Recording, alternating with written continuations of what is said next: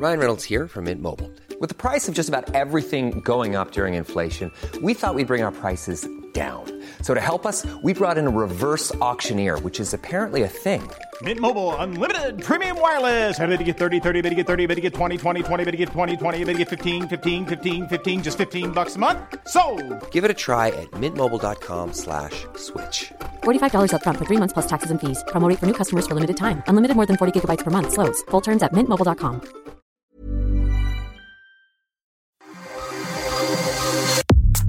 Nada más por convivir. Política, cultura y ocio con Juan Ignacio Zavala y Julio Patán. Iniciamos.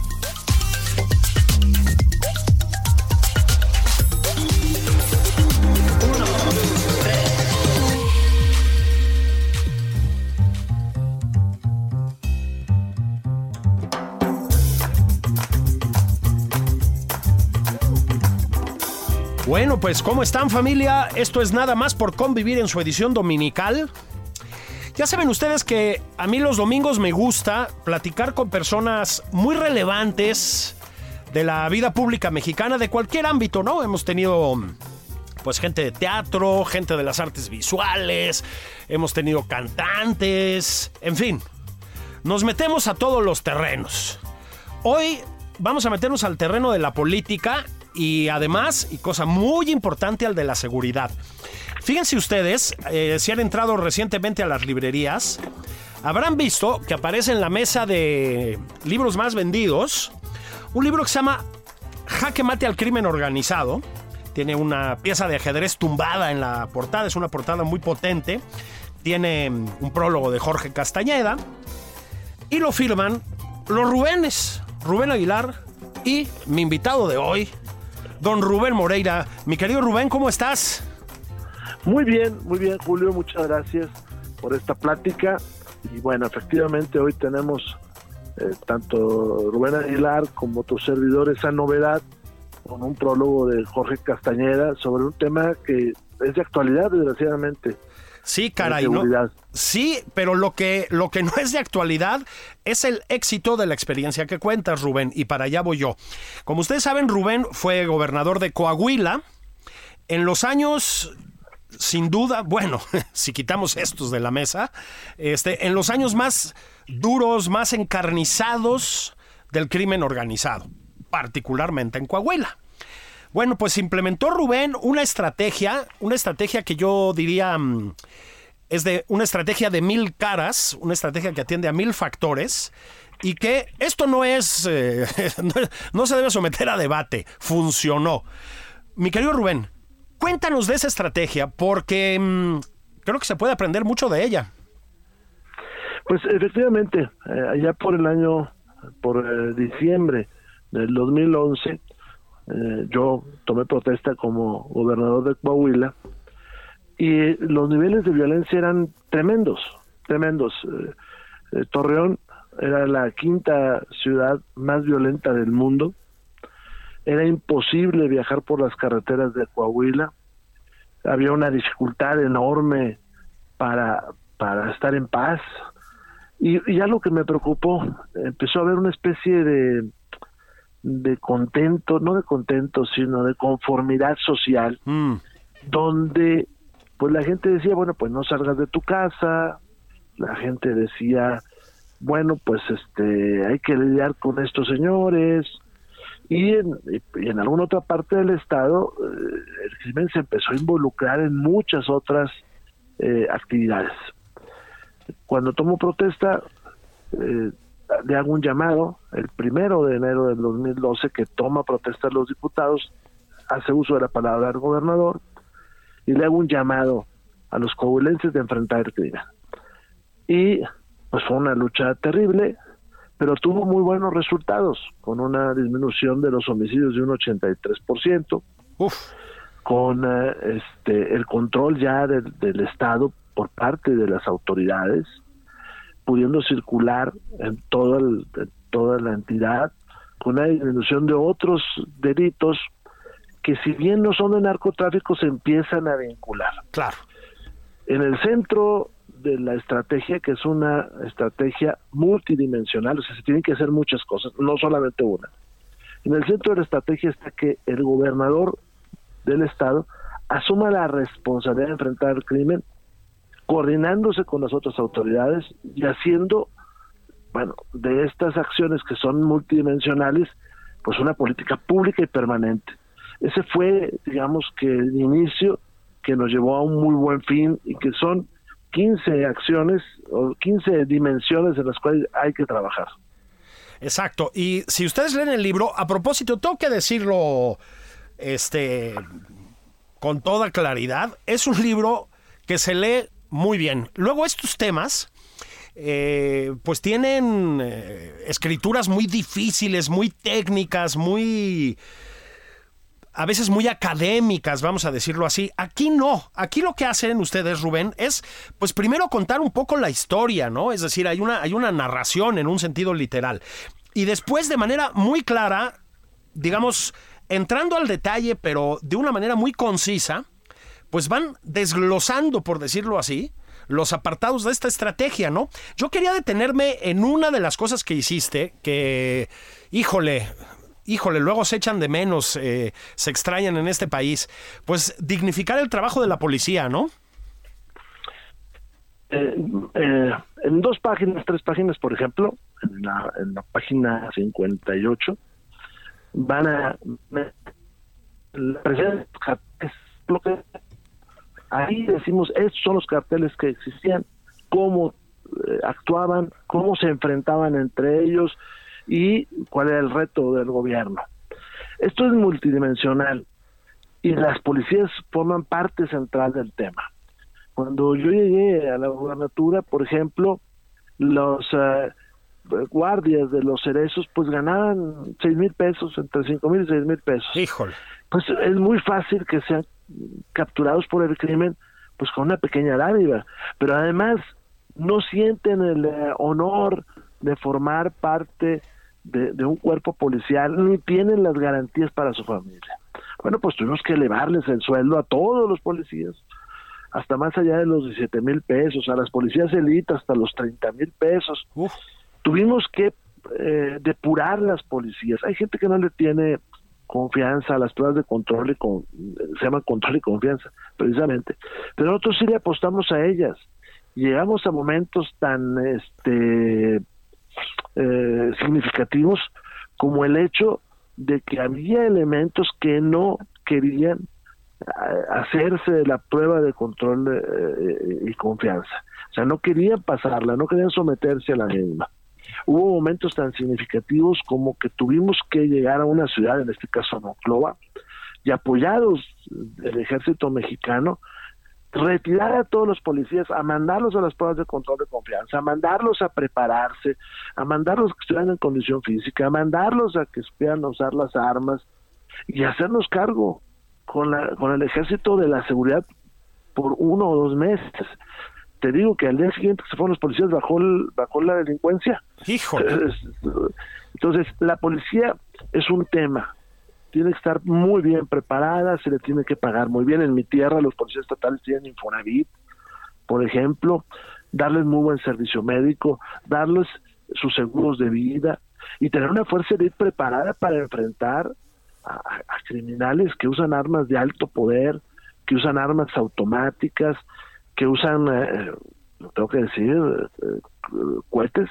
Claro usan artillería y eso se usó en muchas ocasiones allá en contra de la policía, porque también hay que decirlo, si no se dice, pues efectivamente no se va a atender. Pues sí. Y, y, la policía es todo un tema, que hay que estar ahí pendiente con reuniones eh, semanales y a veces diarias para analizar los temas y tomar decisiones, no solamente reunirse. Ahora, la policía es un tema, pero otro Rubén y otro enorme es la sociedad. Es decir, creo que una de las cosas que tuviste que hacer tú fue, pues, no quiero decir echarte al bolsillo a la sociedad, pero convencerla de lo que estabas haciendo. Supongo que eso requirió también una estrategia de comunicación muy activa, ¿no?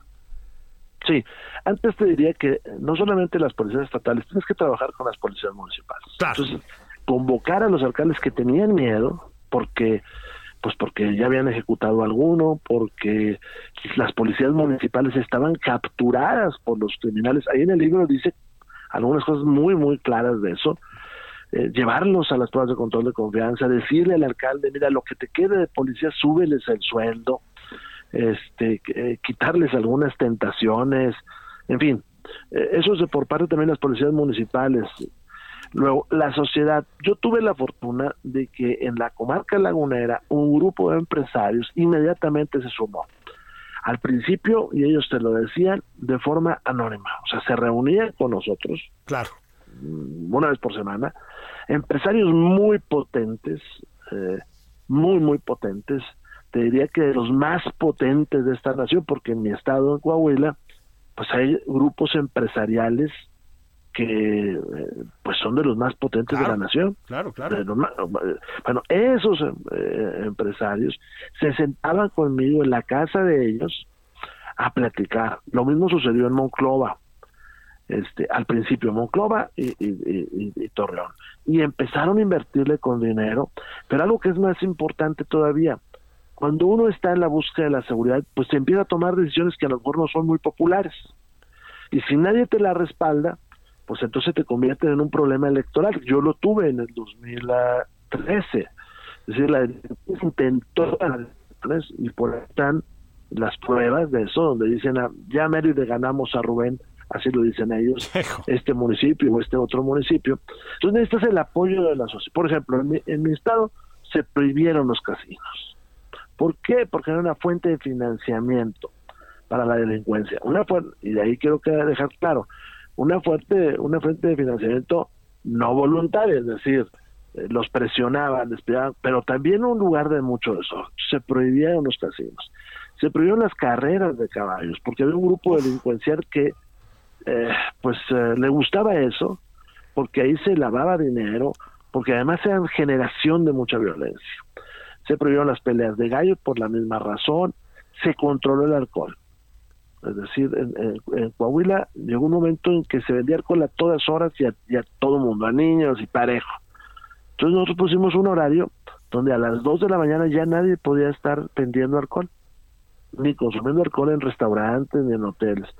Al principio eso fue durísimo, pero después me entendió la gente que eso se hacía porque el crimen organizado controlaba este la, la, la, venta del alcohol. El, crimen el, crimen organizado vendía alcohol. En lugares como Ciudad Acuña, como Piedras Negras, si tú hacías una fiesta en tu casa, en tu casa, una primera comunión, un bautizo, una boda, llegaban los delincuentes y te decían, ¿a quién le compraste el alcohol? Porque a nosotros no mucha gente optó por irse a San Antonio o a lugares de Estados Unidos a hacer sus fiestas. No, pues sí. ¿Quién les surtía de información a los delincuentes? Pues los meseros o, alguien ahí que les iba y les decía. Entonces, lo primero fue controlar la venta de alcohol. Destruimos, ahora sí como en tiempos de, de, de, de, los intocables, destruíamos alcohol al, al, por mayor, obviamente alcohol ilegal. Claro, y adulterado y demás, ¿no? Adulterado, mucha cerveza, que se compraba ya este pues pasada, caduca, ¿verdad? Y que se vendía muy barata. Todo eso, revisamos los permisos de alcohol, de quienes, mucha gente, fíjate, mucha gente se le cancelaron este expendios de, vino y de alcohol y no reclamaron que eran estos delincuentes. Ahí también una fuente de financiamiento eran las maquinitas estas que se ponen en las abarrotes Algún día personalmente yo fui a un abarrote y dije, esta maquinita es tuya, le dije al abarrotero, dijo, no señor, y tengo prohibido quitarla y desconectarla, porque me la trajeron unos delincuentes. Esas maquinitas de 500 mil pesos, pues sí, pero cuando tenías en, en, la ciudad mil, dos mil, pues imagínate lo que era. Pues todo eso se destruyó, se, se retiraba y se destruía algo que yo apunto en el libro es que el narcotráfico trata de ser hegemónico. Sí. ¿Qué quiere decir? Que primero es el tráfico de drogas, luego es la venta de drogas en las ciudades. Luego esos que venden droga empiezan a levantar un mapa de actividades económicas y luego empiezan a aprovecharse de ellas. Es decir, eh, saben quién ah, tiene una tienda, pues la van y le piden piso, pero también saben quién deja su casa vacía y entonces controlan al raterito del barrio y roban la casa. Claro. También saben quién está solo o quién es un empresario y entonces pues lo, lo, lo, lo, secuestran. Entonces, por eso que combatir el crimen eh, narcotráfico, porque trata de hacerse eh, eh, hegemónico. Y ahí Coahuila tuvimos éxito. Fíjate que mm, una de las cosas que creo que es necesario decir con toda claridad, ustedes también lo dicen en el libro, y se deriva de lo que estás contándonos, ¿no? Es, sin que esto signifique una descalificación de las Fuerzas Armadas, ni mucho menos, pero el ejército no basta, ¿no, Rubén? Creo que esa es una de las enseñanzas claves de tu experiencia. Uno de los más importantes eh, mandos del ejército, yo me entrevisté unos días antes de eh, entrar en funciones. Y lo primero que me dijo él, dijo, necesitas fortalecer tus policías municipales. La policía municipal se convierte en un aliado de la delincuencia cuando es capturado, pero también un aliado a veces este, inconsciente de la delincuencia. Es decir, no revisa lo que debe revisar, no está atento, y también es fácilmente, fácilmente se le captura a ese aliado porque a esa policía porque es muy débil, no tiene eh, buenos sueldos, no tiene fortaleza institucional, este, a veces está en lugares muy remotos. Los municipales tienes que apoyar a las policías municipales. Esa fue la recomendación de los otros mandos del ejército. Ahora, ¿el ejército es necesario? Sí. Claro. Su capacidad de fuego es muy importante. Sí, es un aliado. ¿Qué me preocupa en la actualidad? pues que el ejército no está quedando bien parado porque no hay una claridad de, cuál es la estrategia. Claro. No la hay. Este, y además la estrategia actual, eh, y lo digo con todo respeto para el que la haya ideado, tiene un problema eh, inicial. El problema de que si alguien ahora es víctima de la inseguridad, este, pues va a tener que aguantarse, porque la estrategia dice abrazos, no balazos, y es a largo, mediano y largo plazo, en todo caso su éxito. Pero si ahorita entran a un restaurante y le piden cuota, pues va a tener que pagarla, pues si no lo van a matar. Claro. Porque si le habla a la policía, le van a decir, no, es que la estrategia no no enfrentarlo. O sea, esa gente que fusilaron en, San José de Gracia, pues eh, seguramente alguien le habló a la policía, a la policía, ¿no? Y la policía no llegó o, cuando va el ejército a rescatar a alguien y terminan en el suelo y sin armas, pues eh, de veras, qué disciplina tan enorme la del ejército, pero qué angustia de la persona que les habló que no lo fueron a rescatar. Claro. Sí, es que un poco lo que nos estás diciendo, pues es que queda, no solo queda lastimada la sociedad como lo está haciendo, ¿no? O sea, muy lastimada, sino que queda lastimado el ejército. Y eso es muy grave porque pues después del ejército ya no queda nada más, Rubén. Claro, pero entonces nuestra nuestra propuesta es multidimensional. Se necesita empleo, en mi estado hubo 182 mil empleos en seis años. Para el tamaño de mi entidad son muchos. Este, nosotros habíamos pensado en 120 mil y llegamos a 182 mil.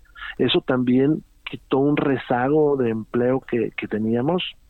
Este, Segundo, hay que entrarle por el lado de, la construcción de, sociedad. Sí. No solamente con estos empresarios o con las ONGs, sino también en el fondo.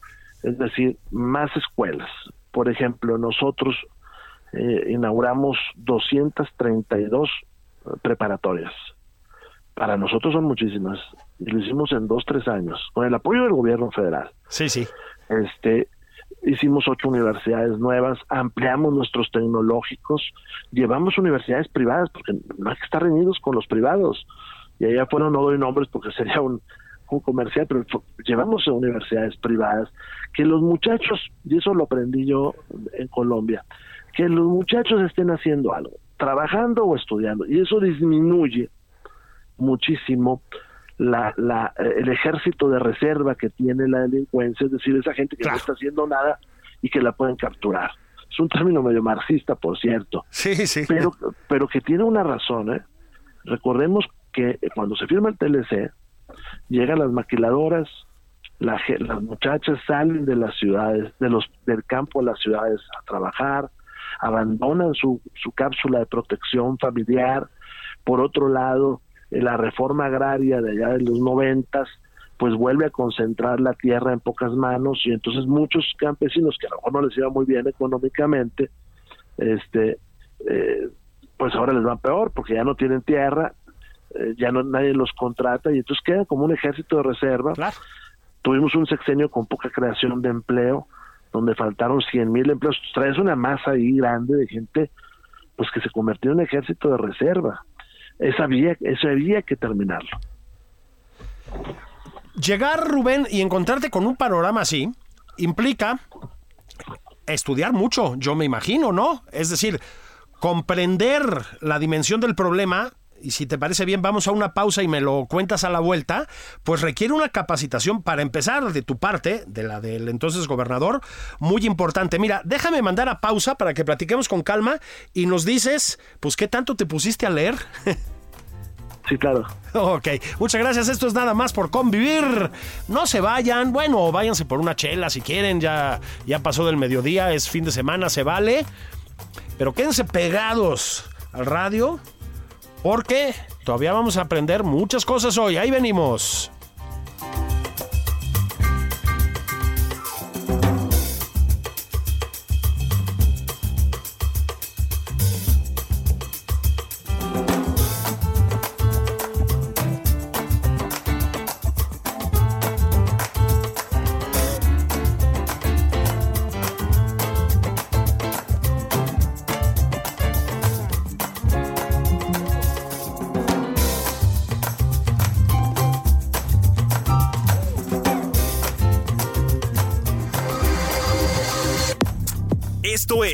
Nada más por convivir, una plática fuera de estereotipos con Juan Ignacio Zavala y Julio Patán. Regresamos.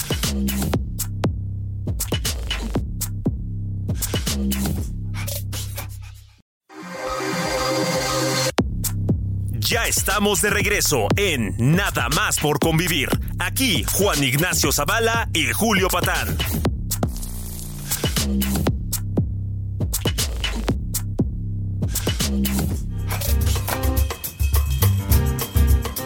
Estamos de regreso nada más por convivir. ¿Cómo están? Bendiciones. ¿Cómo se portan? ¿Cómo se sienten con este su programa favorito de la radio? Estamos platicando hasta ahora de cómo le pusieron un hasta aquí al tema de la inseguridad en Coahuila en sus tiempos de gobernador. Rubén Moreira y yo, Rubén tiene libro nuevo insisto, un libro, Jaque Mate al Crimen Organizado, que está teniendo un éxito realmente notable en las librerías de nuestro país. Eso que apenas acaba de salir. Este, Rubén, te decía yo ah, antes de la pausa, pues llegar y enfrentar ese panorama tiene que haber requerido una preparación muy fuerte de tu parte, ¿no? Mira, lo primero que requiere, se requiere es poner sobre la mesa el, el problema y aceptar que existe. Claro. Y esto tiene que ser al principio del gobierno difícilmente por no por consideraciones políticas un gobernador que va más allá de su tercer cuarto año va a enfrentar el crimen organizado de una manera eficaz ¿por qué? pues porque hay consideraciones electorales te decía cuando tú le dices a toda la población que se suspende la venta de bebidas antes de las dos de la mañana antes no a las dos de la mañana antes de las dos de la mañana y que los restaurantes tienen que estar solos y las cantinas tienen que estar solas y que los clubes sociales tienen que estar solos pues la gente se enoja. Sí, sí. Pues sí, pues sí, entonces se toma el principio. Primera situación. Segundo, es muy importante que el gobernante conozca su estado, conozca y sepa qué está, qué está sucediendo y la gente le tenga confianza. Yo llegué con un bono eh, electoral importante, yo gané con el 64% de los votos mi, mi, mi, gobernatura. Y sabes que tienes que soltar un poquito de, esa, de, de ese bono para poder hacer cosas trascendentales. También hay hechos que marcan. Mira, unos días después de mi toma de protesta, yo quedé en medio de una balacera. Eh, iba con mi familia en una camioneta, quedé en medio de una balacera. Este, eh, otra parte de mi familia se enteró, en fin. Entonces también hay cosas que uno dice, pues tiene uno, esto tiene que acabar. No puede ser, y lo digo con todo respeto, como lo que hizo el gobernador de Sinaloa, eh, Quirino, ¿verdad? Que cuando se viene la elección es totalmente incapaz de enfrentar al crimen. Pues eso no, no, puede suceder, ¿verdad? Se tiene que ir tomando medidas este, durante los seis años. Conocer el Estado es importante porque, pues, si tú te fijas, nosotros, el gobierno del Estado, le construyó a la Serena tres grandes cuarteles y siete bases militares. Esos tres grandes cuarteles donde, donde están, pues uno está en San Pedro, que es el paso de la comarca lagunera a el norte del estado. Otro en Monclova, que es el paso de Saltillo, Monclova al norte del estado. Y otro en Piedras Negras, Coahuila. Esos son los tres grandes cuarteles que construimos, más bases militares para evitar. Hey, I'm Ryan Reynolds. Recently, I asked Mint Mobile's legal team if big wireless companies are allowed to raise prices due to inflation. They said yes. And then when I asked if raising prices technically violates those onerous two-year contracts, they said, "What the f*** are you talking about? You insane Hollywood ass." So to recap, we're cutting the price of Mint Unlimited from $30 a month to just $15 a month. Give it a try at mintmobile.com slash switch. $45 up front for three months plus taxes and fees. Promo rate for new customers for limited time. Unlimited more than 40 gigabytes per month. Slows. Full terms at mintmobile.com. Dar la entrada de delincuentes en Hidalgo, Guerrero, Allende, Candela, Viesca. Pues, ahí está, ¿no? Más este, el apoyo al ejército en la base aérea que tienen allá en uh, Torreón, más otras adecuaciones que hicimos, más los cuarteles de la policía estatal. ¿Sabes? Tienes que saber dónde ponerlos. Y van hasta cosas muy prácticas. En la reunión de seguridad, ¿dónde se pone un retén? Bueno, yo siempre he puesto el ejemplo de mi tierra. Eh, Saltillo enfrentó a, a, los Estados Unidos en la invasión del 47. Cuando llega el ejército mexicano, eh, era mucho más grande que el norteamericano. ¿Dónde se colocaron los norteamericanos? En un lugar que se llama La Angostura, que es donde se juntan dos sierras. Por más grande que era el ejército mexicano, no podía pasar porque era muy angosto, en términos simples. Bueno, pues el, el retén se tiene que poner ahí, porque si no le sacan la vuelta. Cosas como esas, ¿no? O tienes que saber, por, por tu experiencia, qué hoteles en el norte del estado, pues son usados por las bandas eh, de traficantes de personas. Tú, uno lo sabe, el gobernador lo sabe. Eh, eh, ¿Por qué es el gobernador tan importante? Porque el alcalde es rebasado por la violencia, su jurisdicción es pequeña. Claro. Y el presidente de la República no deja de estar lejos. Yo hago un llamado al señor presidente de la República. No puede haber, en seguridad, no puede haber pleitos entre Estado, municipio y federación. Claro. Y segundo, en seguridad, en algunos otros temas tal vez también, en seguridad nunca debe uno casarse a rajatabla, a rajatabla con las acciones que están en la estrategia. E incluso tal vez ni con la estrategia. Porque todos los días hay que echarse a lo mejor un pasito para adelante, Sí, sí. cambiar un poquito de rumbo, fortalecer, pero este país no va a tener paz si no se juntan con realidad los tres órdenes de gobierno. Es- no va a tener paz, no, no hay manera. Fíjate, Rubén, te, ahora déjame dar dos pasitos para atrás, justamente como tú recomiendas hacer de vez en cuando. Nos acabas de contar que una de las eh, cosas que hiciste en tu gobierno pues fue impulsar la creación de muchas escuelas, de universidades, bueno, de fortalecer la educación. Bueno, tú mismo, y, y lo digo porque te tengo bien estudiado, pues tú mismo creo que tienes una vocación académica fuerte, ¿no? No sé si en algún momento... mm, contemplaste seguirte por ese camino exclusivamente o si lo viste también como un buen complemento a tu vida política, pero pues has estudiado y sigue, bueno, es más, se los voy a decir, y sigues estudiando incansablemente. ¿Te gustan las universidades, Rubén? Bueno, yo eh, llegué a la política de una manera casual. Ya la gobernatura lo decidí cuando ya tenía yo más de 40 años. O sea, yo no soy esa historia de que es muy común y romántica y, y rococó incluso a veces de ese político que le dicen, oye, ¿y usted cuándo quería ser eh, gobernador? No, pues desde niño, ¿no? Y lo sale la mamá, la mamá de uno y dice, sí, desde niño dijo, ¿verdad? Y, y los amiguitos, no, no, no, no es el caso mío. El, el- el caso mío, pues yo estudié leyes en la, en la Facultad de Jurisprudencia, una muy buena escuela allá en Saltillo, que además se ha transformado maravillosamente. Y estudié por las noches la carrera de licenciado en Ciencias Sociales Ajá. en la Escuela Normal Superior. Las dos son escuelas públicas.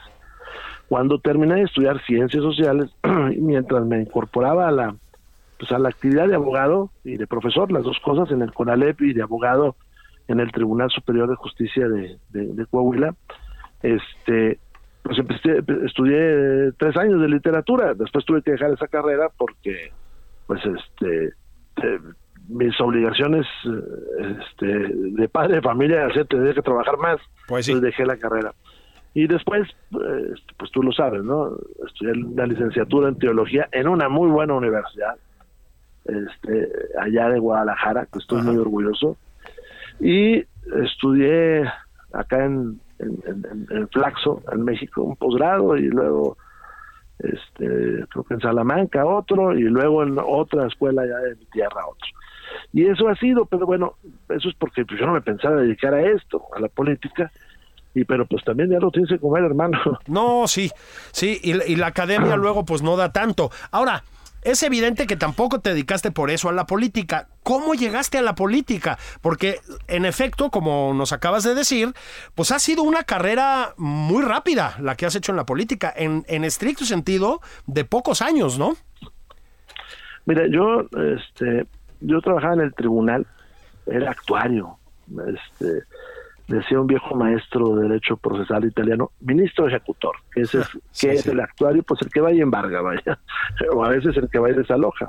Sí, sí. Y luego fui secretario de una sala del tribunal, ahí sí muy rápidamente, de un año a otro.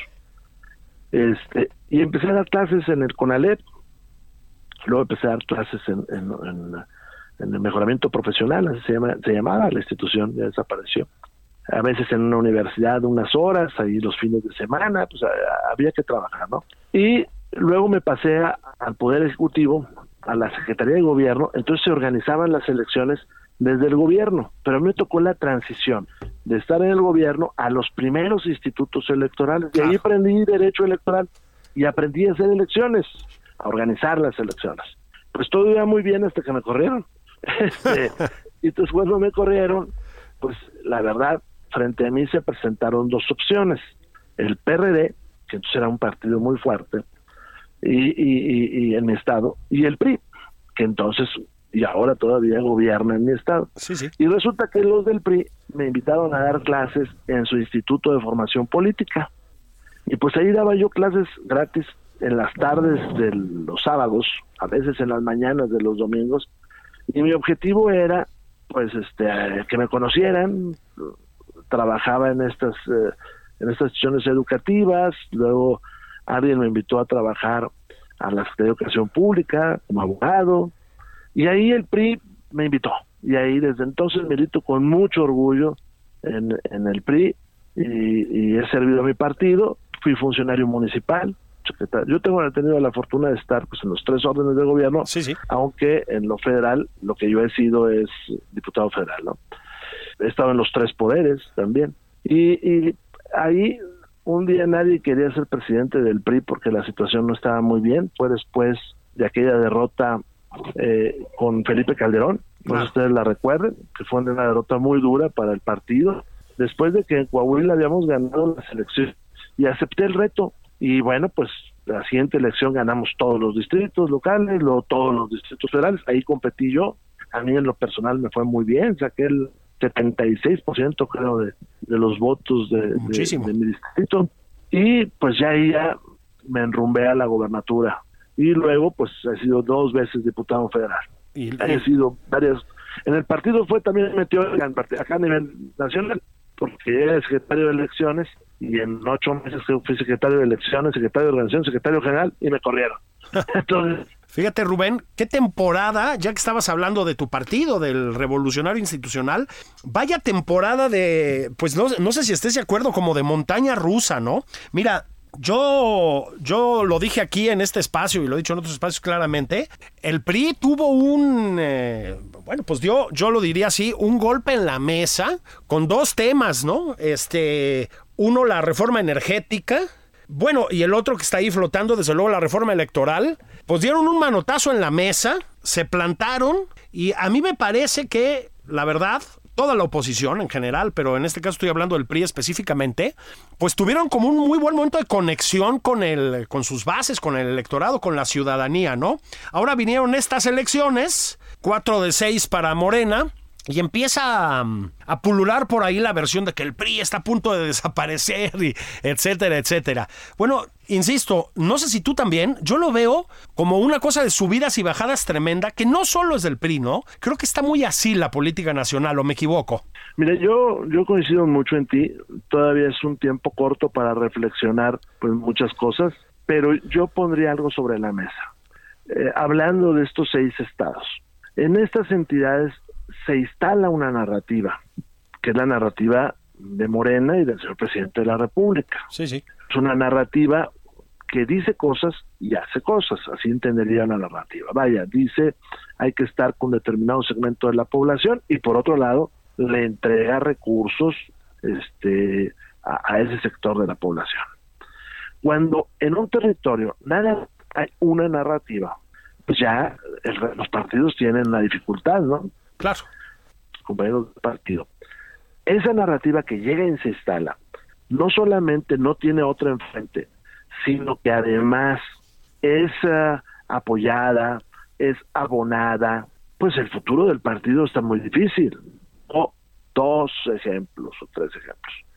Si tú vas a mi estado, a Coahuila, donde tenemos un muy buen este, que está enfrentando la delincuencia formidablemente distintas a las que yo lo enfrenté porque hoy hay otra, hoy no hay cooperación de los tres órdenes del gobierno.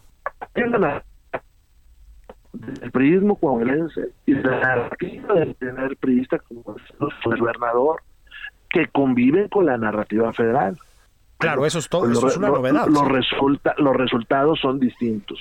Pero cuando tú vas a otras entidades federativas, nada más está la narrativa de Morena y ves a los gobernadores apoyando esa narrativa, diciendo, pues estuvo bien el aeropuerto, diciendo, oiga, pues usted manda, eh, aceptando embajadas, este, no criticando, y no me refiero a la crítica por criticar, sino no fijando posturas ideológicas, no fijando diferencias, diciendo, oiga, pues no, yo no estoy de acuerdo en esto, señor presidente, diciéndolo con respeto. Mira, yo nunca he hablado sin respeto al señor presidente, somos periodistas, hablamos con respeto.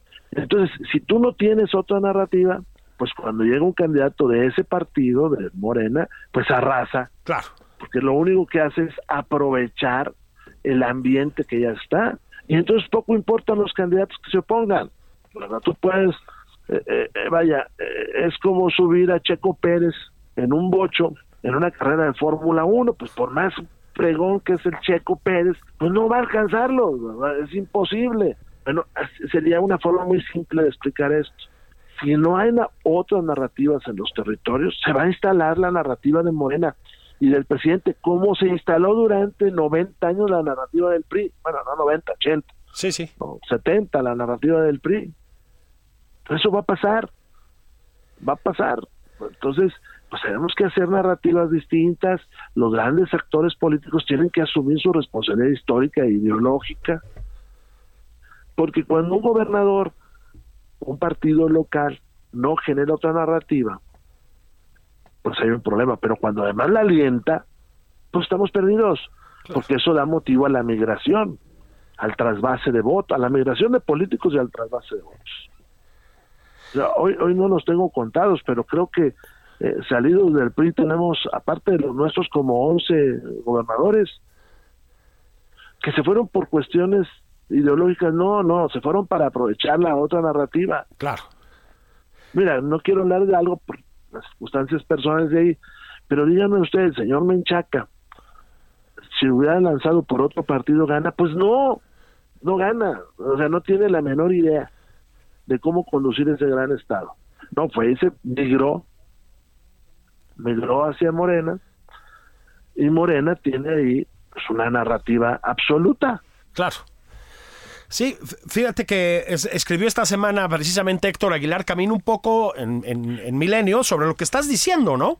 O sea, empezó a hacer el, el listado de gobernadores, eh, pues eso, ¿no? Que pasaron del PRI, pero no solo del PRI, eh, también incluso de Acción Nacional o del PRD claro. al morenismo, ¿no? Entonces, bueno, pues con una desbandada de esa naturaleza y por lo tanto con el mutismo que provoca esa desbandada, muy difícil. Ahora, ¿cómo se contrarresta eso, Rubén? creo que los partidos tienen que, el partido, nosotros tenemos que reflexionar, y los partidos tienen que reflexionar todos los días. Tenemos, yo creo, que hacer a un poquito un lado el marketing. Y tenemos que hacer más pedagogía. Alguien nos vendió que se había acabado la pedagogía de los partidos. Es decir, tenemos una, una este, ideología y hay que defenderla. Este, lo, lo que voy a decir, espero que luego no me lo fraccionen, pero pero, a ver, Andrés sí le dio una lección a los partidos diciendo, esta es mi ideología. Sí, sí.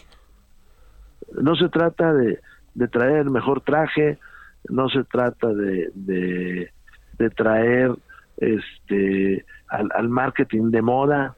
No, no, se trata de esta ideología. El problema que tenemos los periodistas es que una parte de esa ideología, luego me critican por eso, pues la tomó del PRI, güey perdón por lo que se me fue ahí, pero pues entonces no me critican algunos eh, periodistas a mí diciendo, ¿por qué dice que se parecen a nosotros? Bueno, pues porque nosotros éramos nacionalistas o no. Claro.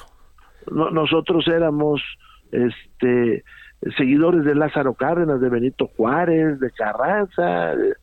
Nosotros ponderábamos a, a, a los Flores Magón, a Zapata, y durante un buen tiempo se, se olvidó. Déjame te digo algo, mira, algunos compañeros míos de partido y algunos articulistas, que eso me preocupa más, y algunos opinólogos, y eso me preocupa mucho, creen que las elecciones son un juego de dados. Es decir, que cada que tiras es juego nuevo.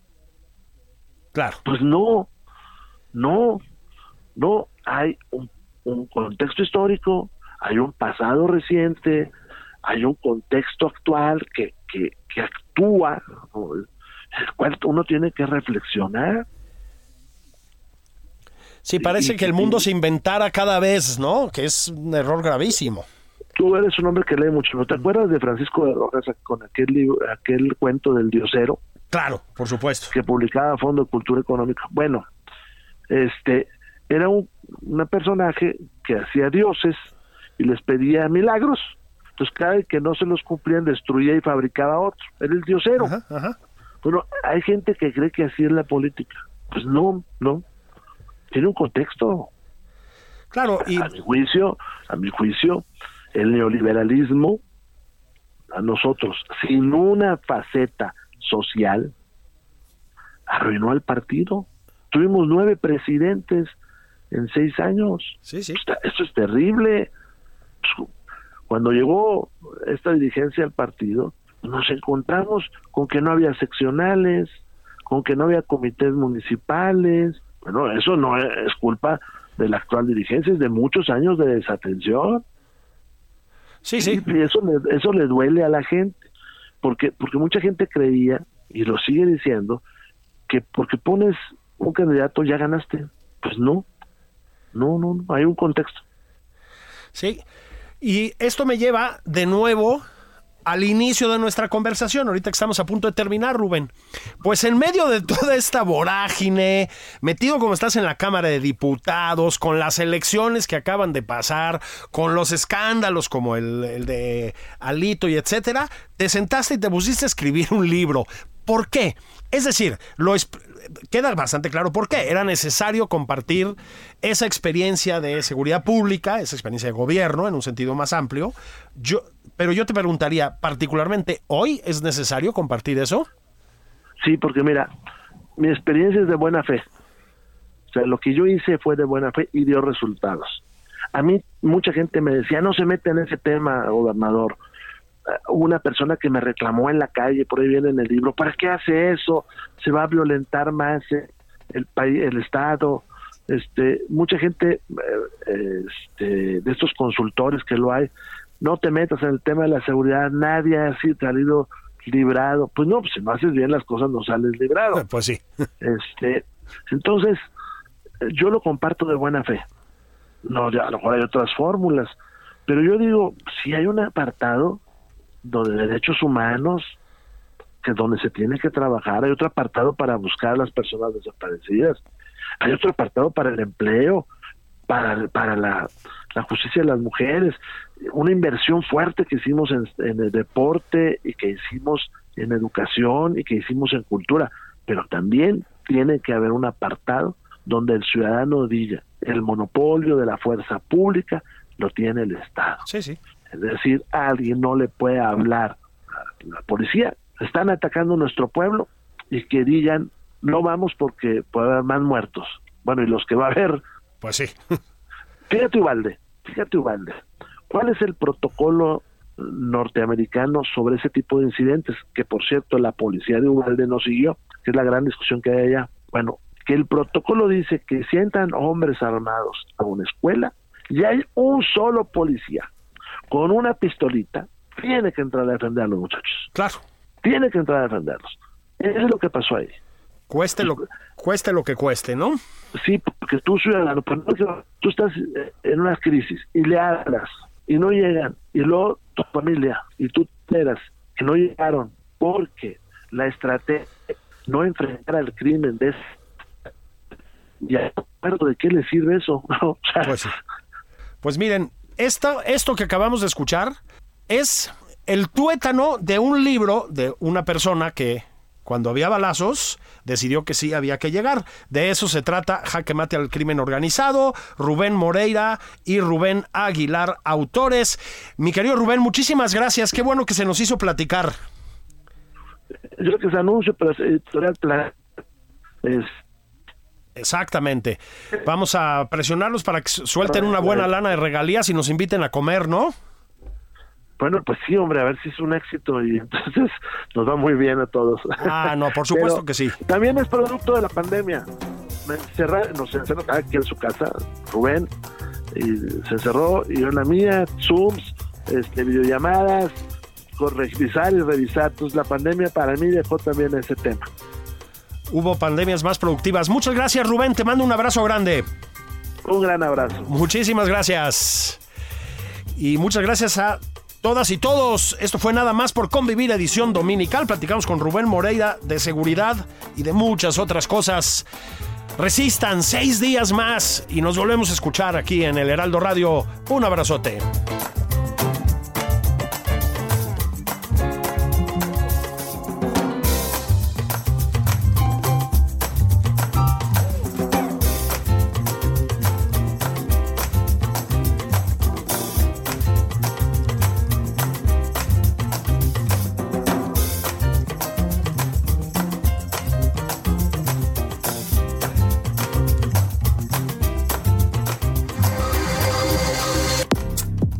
Fue Nada más por convivir, el espacio con política, cultura y ocio, con Juan Ignacio Zavala y Julio Patán.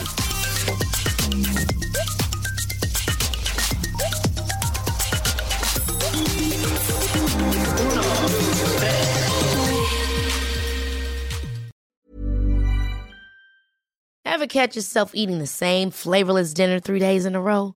Dreaming of something better? Well, HelloFresh is your guilt-free dream come true, baby. It's me, Kiki Palmer. Let's wake up those taste buds with hot, juicy pecan-crusted chicken or garlic butter shrimp scampi.